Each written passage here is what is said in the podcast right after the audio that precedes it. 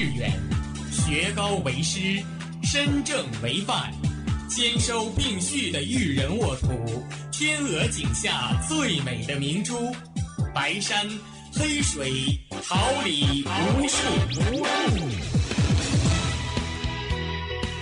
您正在收听哈尔滨师范大学广播电台，用声音技术生活，让声音雕刻未来。用声音，让声音雕刻未来。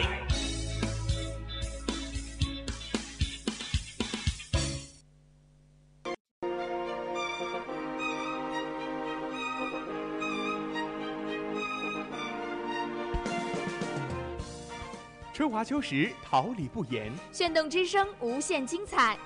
FM 七十六点二。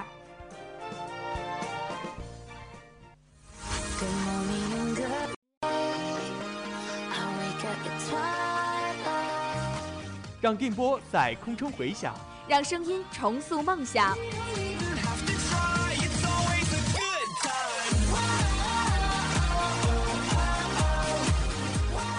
在青春的旅途上，用电波打破沉寂。岁月里，让声音尘封迷茫。我的快乐源泉，我的青春宣言。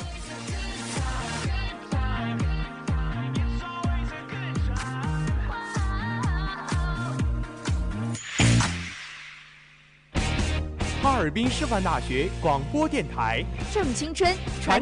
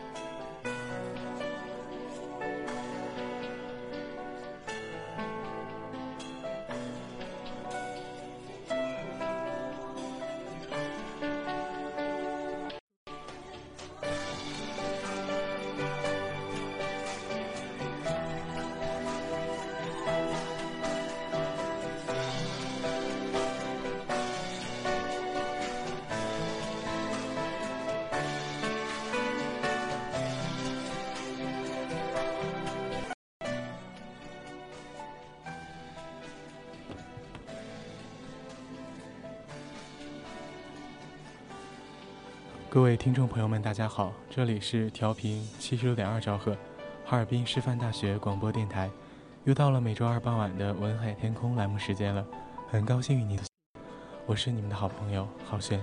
我是暮雪，同时在直播间内陪伴大家的还有编辑王立敏、导播李宏宇、苏雅婷、李凯、监制姚明顺、新媒体于欣彤、白雪以及综合办公室张晓婷。希望本期节目能给您带来美好心情。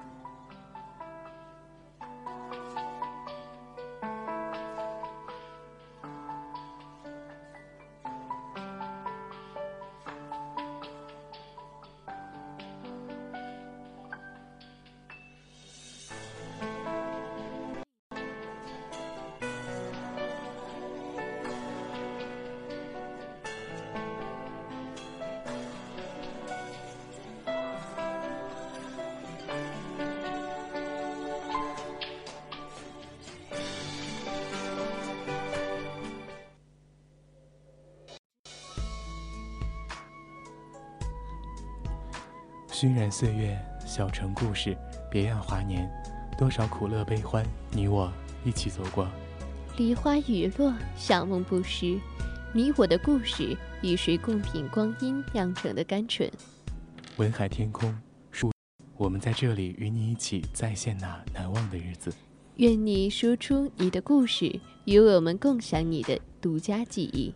我们的邮箱是文海 TK at 幺二六 .com，文海 TK at 幺二六 .com。我们诚挚欢迎你的来稿，展现你的情感世界，我们将讲述属于你的故事。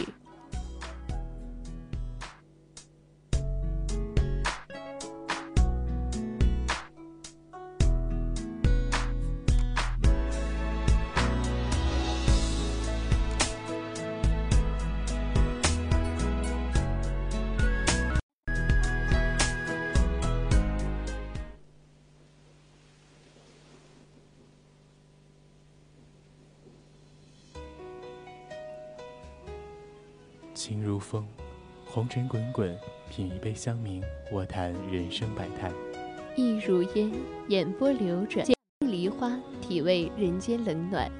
为你讲述生命中的唯美与感动。下面，请随我一同走进小城故事《玛雅记》。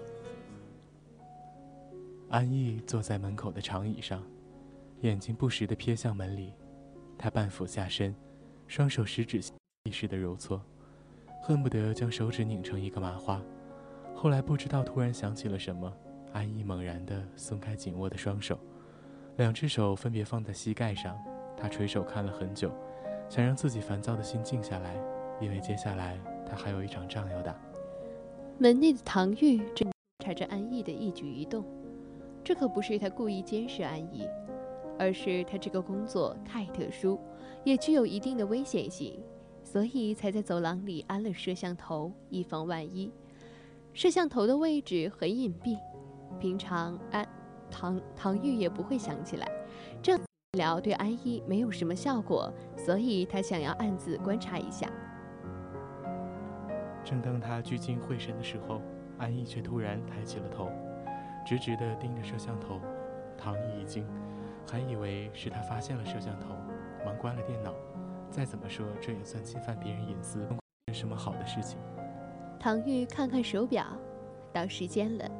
他站起身，整整衣服，走到门口。安逸，你可以进来了。然后他看着安逸坐在办公桌前的椅子上，才回到自己的位子上。安逸，你今天来的很早，吃早饭了吗？安逸没有回答，这很正常。从他到这儿的第一天起，他就是这个状况。他以沉默来面对一切，于他而言算是救赎的谈话，或者他在那场伤害中学会了防御任何人。但这并不是唐毅想看到。你沉默了一会儿，从抽屉里拿出一个苹果，放到安逸这边的桌子上。我听你父母说，你最喜欢吃苹果。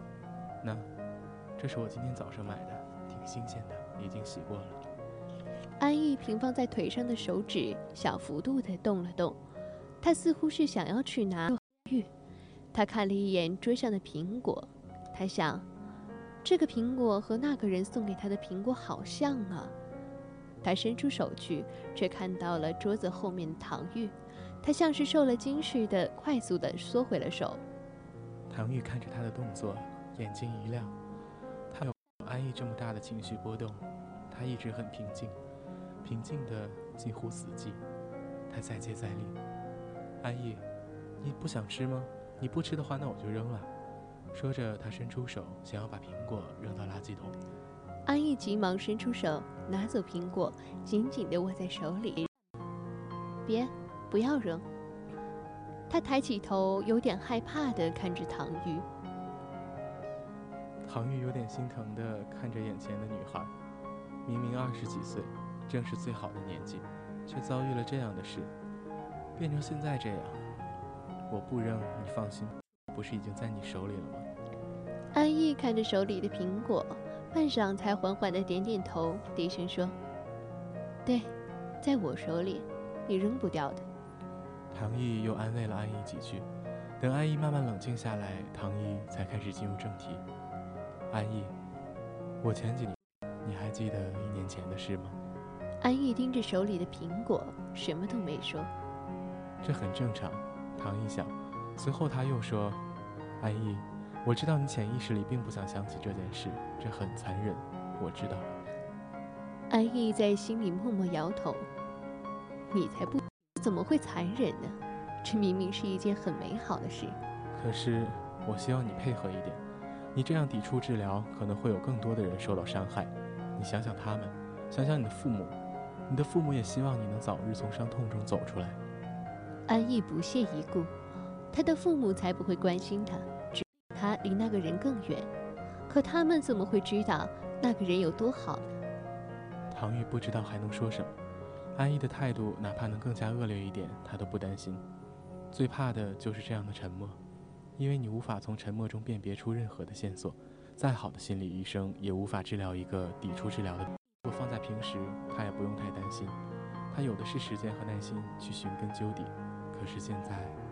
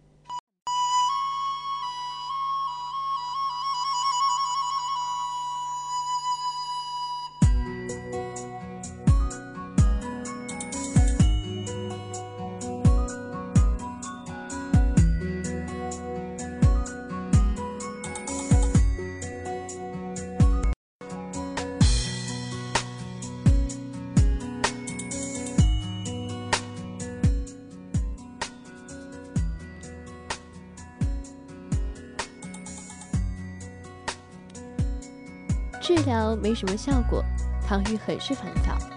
他翻看着安逸的治疗，虽然只有薄薄的几页，他却看了很久。到底是哪里出了问题呢？能够触动安逸的又是什么呢？正在沉思的时候，门被敲了三下。唐玉还没开口，门却已经被人打开了。他看着眼前的男人，颇有些咬牙切齿地说：“莫子明耸耸肩。公务在身，多有得罪了，不过我想你也不是计较这些的人。他说的随意，语气中带着只有对待熟人才会有的放松。还公务，您身边行走天下，我就没见你穿过警服，算什么？莫子明笑笑，不以为意道：“我穿警服的时候多了，你没碰上而已，谁让你运气不好呢？”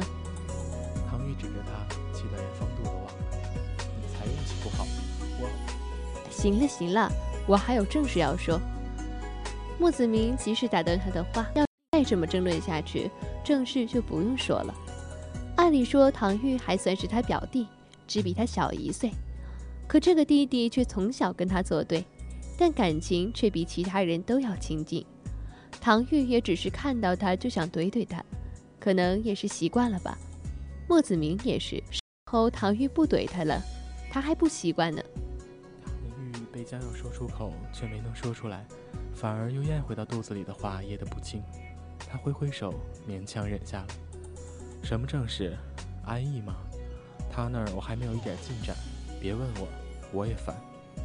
莫子明最终什么也没能说出来，还说什么？该说的都让唐玉说了。他想了想，你听说过木眼吗？就那个挖坟的。唐玉翻给他一个白眼。世界上也就只有你这种人没听说过吧？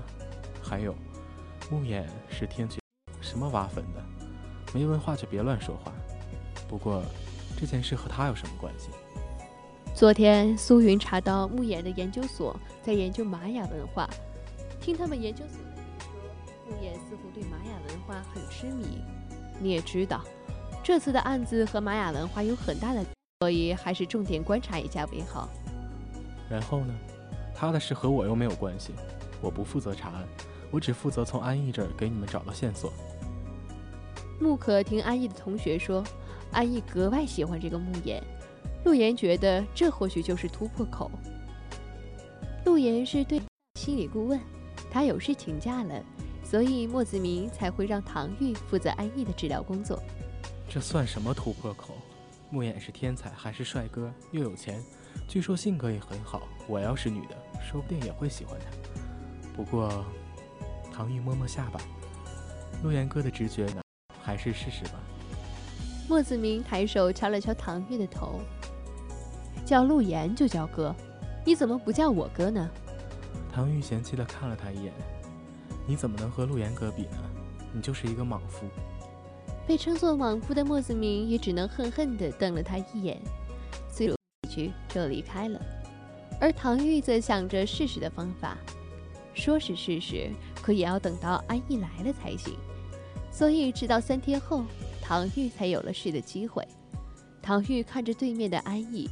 他正端端正正地坐在椅子上，神情很是放松，似乎是。安逸，有什么好事发生吗？唐玉语带笑意地看着似乎恢复了活力的女孩。如果说前几次的安逸是行将就木的枯叶，那么现在在这枯败中，唐毅看到了希望。出乎意料的，安逸没有再像以前那样无动于衷，点了点头，露出一个有点羞涩的微笑。这状态和前几天相比，简直就是判若两人。唐玉有些意外，短短的几天，到底发生了什么，才能使安逸发生这么大的改变呢？安逸，你想和我聊聊吗？就只是闲谈而已。唐玉在面对病人时，他永远都是像邻家大哥哥一样温暖亲近。所以安逸动心了，有些事他已经憋得够久了。是谁说过世间唯有两件事无法隐藏，那就是咳嗽和爱情。他想要和别人分享自己的快乐，也想让自己的爱情，所以他说了：“我第一次遇见他是一年前，他帅气英俊，儒雅之礼。认识他是一个偶然，但我想爱上他是一个必然。”从安逸说一年前的时候。唐玉心里，一年前就是安逸刚刚失踪的时候，这一年多的时间，他都身陷囹圄，直到十几年前才被刑警队的人救了出来，又怎么可能会认识那个他呢？除非他也是一个受害者。安逸对唐玉的思考一无所知，他陷在自己的回忆里。那时候，他坐在阳台的檀木椅子上，翻看着一本古老的书。阳光透过玻璃打过他的发丝，他回头冲我笑了笑。身后的花开得正好，从那时起我就知道，我这辈子都不可能离开他。嘴角还挂着一丝笑意，唐玉忽然有点不忍心再听下去，因为据他所知，在那一批受害者中获救的也就只有安逸一个人而已，连陆岩都说安逸能活下来是一个奇迹。唐玉想，或许。这都要归功于那个他吧。你知道吗？我昨天看到他了。安逸想要迫不及待地与人分享自己的甜蜜。他来看我了，我很高兴。真的，他真的是一个特别好的人。唐玉实在是不放心，安逸是真的很爱他，所以才会在他死后变得这样神神叨叨的。唐玉起身接了一杯前，他决定还是不提醒安逸那个残忍的事实了。他只能敷衍地应了两声。安逸根本不在意他是什么反应，他只要找到一个人倾诉就够了。至于那个人的反应，他不在乎。他的父母是不会听他说这些的，他的朋友，朋友都已经见过他了，可惜他没办法和他们好好分享了。剩下的也就只有眼前这个自认为要救他的心理医生了，真是自以为是。如果不是，如果不是那些人，他怎么会连自己的爱情都不能宣之于口呢？安逸的脸上一丝恨意。唐玉没有看到，因为他收到一条莫子明的短信，那个告诉陆岩安逸喜欢慕言的女孩林奇失踪了。莫子明推测她的失踪或许跟这次的案件有关系。唐玉忽地开口问安逸：“你应该认得林奇吧？就那个和你关系很……”安逸猛地抬头看他，脸上的慌乱一闪而过。他故作镇定地说：“我不知道，我没有见过他。”唐玉觉得有点古怪，他只是随口试探一下，却没想到安逸的反应这么大。他突然想起来自己的目的，那木眼呢？吗？唐玉仔细地盯着安逸，不放过他的一丝表情。安逸的嘴角微微扬起，他似乎想笑，却在半路硬生生压了下去。他低下头，没有要回答的意思。可这次唐玉没有错过他的表情，他看得清楚将笑微笑的表情。可安逸和慕眼之间会有什么联系呢？只是单纯的仰慕吗？唐玉想不明白。时间一分一秒的过去，唐玉再没能从安逸口中听出一个字。约定的时间到了，唐玉也只能让安逸先回去。唐玉起身送安逸出门，碰到了来找他的木可。安逸停住脚步，他的眼睛瞬间暗了下去。他见过木可，在那个混乱的晚上，是木可阻止了自己去找他的脚步，否则现在也就不必与他分开了。也是他们害得他的理想无法实现。安逸愤恨地看了木可一眼，想起那个人告诉自己不要轻举妄动的话，才渐渐隐藏好了情绪，转身和自己的父母一起走了。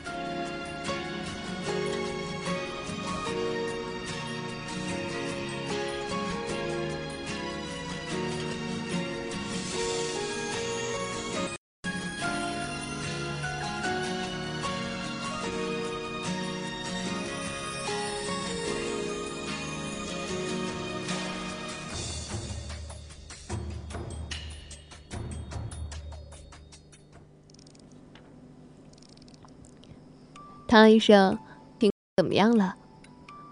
木可看着安逸的背影，随口问道。唐玉伸手做无奈状，还是老样子。唐玉想起了今天和安逸的谈话，揉揉紧皱着的眉头，好像还更严重了。木可哈哈大笑，不行，原来你是个庸医，亏你还自以是心理大师，别是骗来的吧？唐玉静静地站在旁直到木可再也笑不出来为止。不笑了，能说正事儿了吗？没什么大事，林奇不是失踪了吗？头让我去找他父母询问一下情，他就在附近。问完之后，正准备回去呢，远远的就看到你这儿的工作室了，想着也是顺便，就过来了。走访家属这事儿什么时候归你管了？不都是中原姐负责吗？唐玉也是见过他们队办案的，对他们队里的分工。你也知道，林奇的失踪可能跟这次案子有关，多半是已经遇害了。头儿不是防止他的父母再受刺激吗？所以就让我去了。也是，看到中元姐，他们可能就会想起自己的女儿。哎，救不救得出来再说。就算救出来了，又有什么用？还在。你看安逸，我总觉得现在有点神经质，连和人正常的交流都做不到。木可若有所思地问：“你说安逸不能和人正常交流，那他见过林奇吗？”唐毅随口回道：“没有啊。”情有点奇怪，可是林奇的父母说，林奇失踪前，安逸曾约过他一次。他失踪前接到一个电话，从家出去的，出去时心情还挺好的。你说这个电话会不会是安逸打的？你怀疑安逸？安逸也是受害者，并理由要伤害自己的朋友啊？不，有一种可能。你是说斯德哥尔摩综合症？斯德哥尔摩综合症又称为人质情节或人质综合症，是指犯罪的被害者对犯罪者产生情感，甚至反过来帮助的情节。唐玉点点头，脸上的表情有些凝重。除了这个，我想不出其他的理由了。而且你知道安逸和我说什么吗？他说他在一年前喜欢上了一个人。我本来还以为那个人也是受害者，可是现在，也许那个人就是凶手。木可掏出手机拨电话，将自己和唐玉的推测告诉了他。正要挂电话的时候，突然听到旁边的唐玉问了一句：“你说为什么所有的受害者之中，只有安逸活了下来？”不可一怔，安逸是失踪最早的那一批人里的受害者，有前失踪的，也有三四天前失踪的。那为什么别的人都死了，安逸还能存活下来呢？你说为什么所有的受害者之中，只有安逸活了下来？电话另一端的莫子明听完这句话后，瞬间反应过来。你的意思是，他们之间可能有某……唐玉勾了勾嘴角，露出一个有点嘲讽的笑容，整个人都显得冷漠异常。就算看惯了人情冷暖，他也依旧看不惯这种人、这种事。如果确实有交易，那林奇……可能就是这场交易的牺牲者。莫卡说出来，因为这句话有些沉重。一个欣然赴好朋友约的人，迎来的却是一场劫难。莫子明也沉默了，不过他很快调整好自己，因为还有很多事要去做。当初没有想到会和安逸有关，调查的方向有点偏，林奇失踪找不到，而现在安逸的父母是不可能让安逸在这样的状态下走远的。所以约林奇的地方一定就在安逸家附近。莫子明迅速安排了下一步工作。莫可调出监控录像，苏云去安逸家监视安逸，中原和马远去安逸家找。莫子明翻出受害者名单，一个名字一个名字的核查。如果有交易，绝不应该只有林奇这一人。当初的受害者中，应该也有安逸的同学或朋友。莫子明一个一个的查看。心也慢慢的凉下去。五个，人死在了安逸的手下。等等，有一个念头一闪而过，莫子明拼命回忆，有什么地方不对？什么呢？人质情节会让受害者帮助罪犯，但为什么安逸会喜欢上他呢？安逸的安逸挺喜欢木眼的。木可的这句话在莫子明耳边响起。木衍，玛雅、安逸。莫子明猛地站起身，还没来得及说话，就听旁边的穆可惊呼一声：“头儿！”九点半的时候，林奇进入了古意咖啡厅，我还没出来。这咖啡厅我去过，它的后门在一条老街上，那条路上没有监控。手机铃声突兀的响起来，莫子明拿出手机，是中原。头，我们在古意咖啡厅后门找到了垃圾堆，里面有林奇的手机，手机显示最后一通电。中原，你和马远现在去找安逸，看到安逸后就先行扣押，顺便给苏云打个电话，让他保护好自己。我和木可去木眼的研究所，这场案子就要结束了。莫子明边说边收拾东西。说完后挂了电话，带着木可赶往研究所。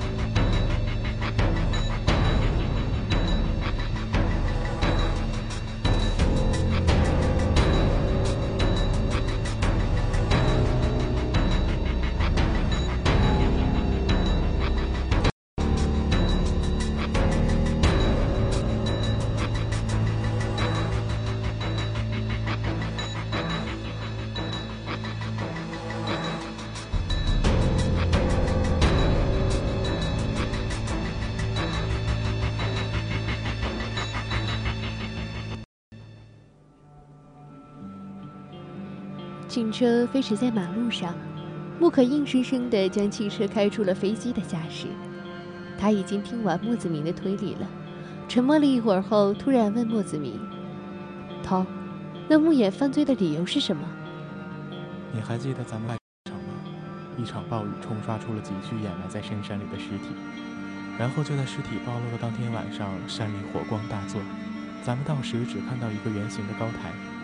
高台中央是象征着玛雅的金字塔和文字，台上是被火烧死的十六具尸体。从腐烂的衣服材料看，他们穿祭祀的服装，所以是为了祭祀，就只是为了祭祀吗？我不懂，为什么都现代了，还有人会为了祭祀这种莫名其妙的事不顾他人的死活？其实不可懂，归根结底不过四个字：人心难测，莫子明也只是看了他一眼，什么话都没说。古往今来，关于人性，总有太多惊喜，也有太多难以预测。手机铃声又响了起来，这次是马远慌张的声音：“头，苏云的电话打不通了。”脸色难看地说：“先别慌，安逸可能察觉到不对，所以才会对苏云下手，但他没有直接杀过人，应该只是弄晕而已。你们还是去安逸家里，苏云应该还在他家。”莫子明的猜测没错。等马远他们赶到时，苏云果然被迷晕了，而安逸却不知所踪。头，安逸会去哪儿？马远在电话里问。我猜他应该会去木眼的研究所。莫子明沉声道。两拨人分头赶往研究所，先到的当然是莫子明和穆可。他们到时，研究。可去找林奇和安逸的下落。而莫子明大步走进扮演着的门，就在进门的那一刻，他看到了端坐在办公椅上的穆言。那真是一个很儒雅、很温和、很容易让人心生亲近的人。他的年龄不超过三十岁，年天才成名，至今也不过十余年。一念成佛，一念变成魔。穆言低下头看了看腕表，抬头对莫子明笑了笑，哼。比我预测的时间还要早，莫队长的办案效率果然高。莫子明冷哼了一声：“也是效率高，抓人的效率也很高。你要不要试一试？”穆眼摇摇头，轻笑：“莫队长，傲慢是七宗罪之一，别这样。”莫子明死死盯着他。林奇呢？安逸呢？穆眼好像来了兴趣，饶有兴趣地问：“你觉得他们在这里？”我随便找一个地方解决掉他们就好了，何必要把他们带到这儿？现在还不是时候吧？祭祀总要选一个合适的时间的，在这之前你只能关着他们，而最安全的地方就是这里。其实莫子明猜他在短时间内还没有动作。红眼看了他一眼，反而说道：“你知道吗？”玛雅有一种祭祀活动是会让灵魂永存的。我花费了五年的时间去策划，一年前开始执行。我找了很多祭品，可惜经过一系列的训练，活下来的也还好。反正一场祭祀只需要十六个人即可。不过你很聪明，可惜玛雅日历还有另一种算法，第二场祭祀的最好时间恰好就是今天。你猜是几点呢？莫子明身体发僵。脸色变得苍白，他终于明白出现是为了什么，拖延时间。可惜已经来不及了。几乎在穆言最后一句话说完，穆言身后的墙突然倒塌，霎时间火光冲天，而穆言却径直走进了火海中。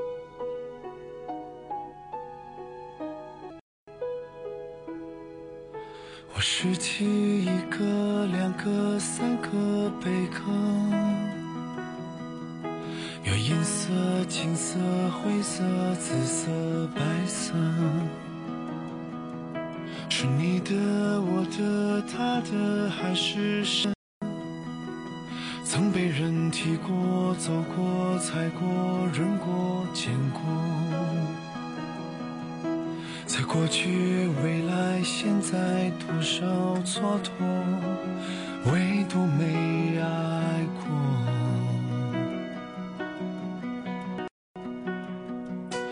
又过了一天、两天、三天、五天，我数着、盼着那时针、分针、秒、针。行到水穷处，不见穷，不见水。却有一片幽香，冷在目，在耳，在衣。坐看云起时，未遇起，未遇云，但曾几处闲情，瑟瑟在发，在口，在心。感动一期一会，回忆渐行渐远。一同留恋荏苒光阴。写这个故事是因为最近我看了一本书，书中将人性的阴暗面刻画的淋漓尽致，我还停留在那本书里，所以才会有了这个故事。故事写得并不好，全当纪念那个还留在阴暗里的人吧。这世界上，也许没有比人心更悬浮的东西了。我看不懂，也读不透，可我想，总有人可以精致到老，眼里长着太阳，笑里全是坦荡。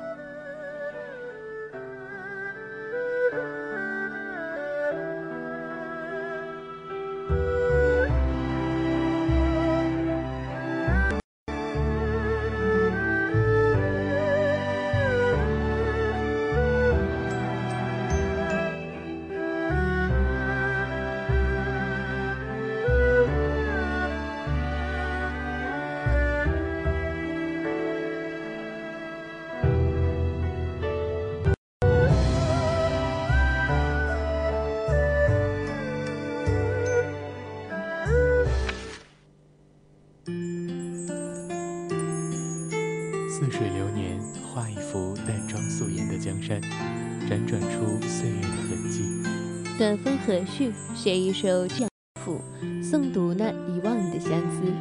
在阳光里坐看静好的时光，带你走进文字茶庄，剪一段时光，看一轮沧桑。你说过的世事无常，我曾在那一年的枫岩亭角花雨墙见过你最。你说世间三样东西最撩动人心：酒、爱情和诗，而我偏偏酒精过敏，失去醉卧倾听风月的情怀。相知相爱的难觅，又少了读书泼茶的闲趣，只剩得这一首诗陪我笑看云和月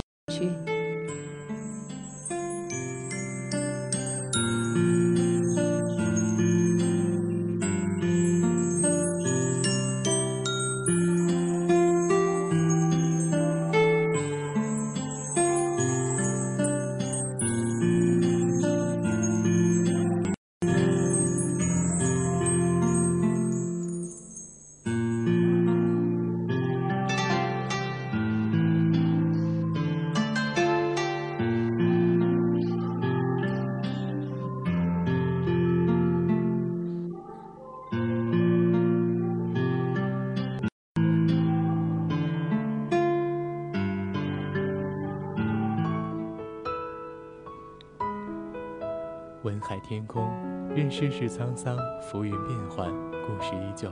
幸福的笑靥，悲伤的泪水，都是为了悼念那无与伦比的回忆。我们一直都在分享你的苦乐悲喜。文海 TK at 幺二六 .com，诚挚期待你的来稿。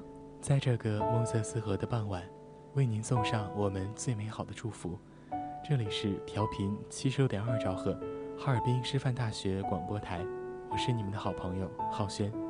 本月二十五，广播电台将于二食堂门口进行纳新活动，我们期待你的加入。希望大家度过美好而充实的一天。我是暮雪，一同陪伴大家的还有编辑王丽敏、导播李宏宇、苏雅婷、李凯、监制姚明顺、新媒体于欣彤、白雪和是张小婷。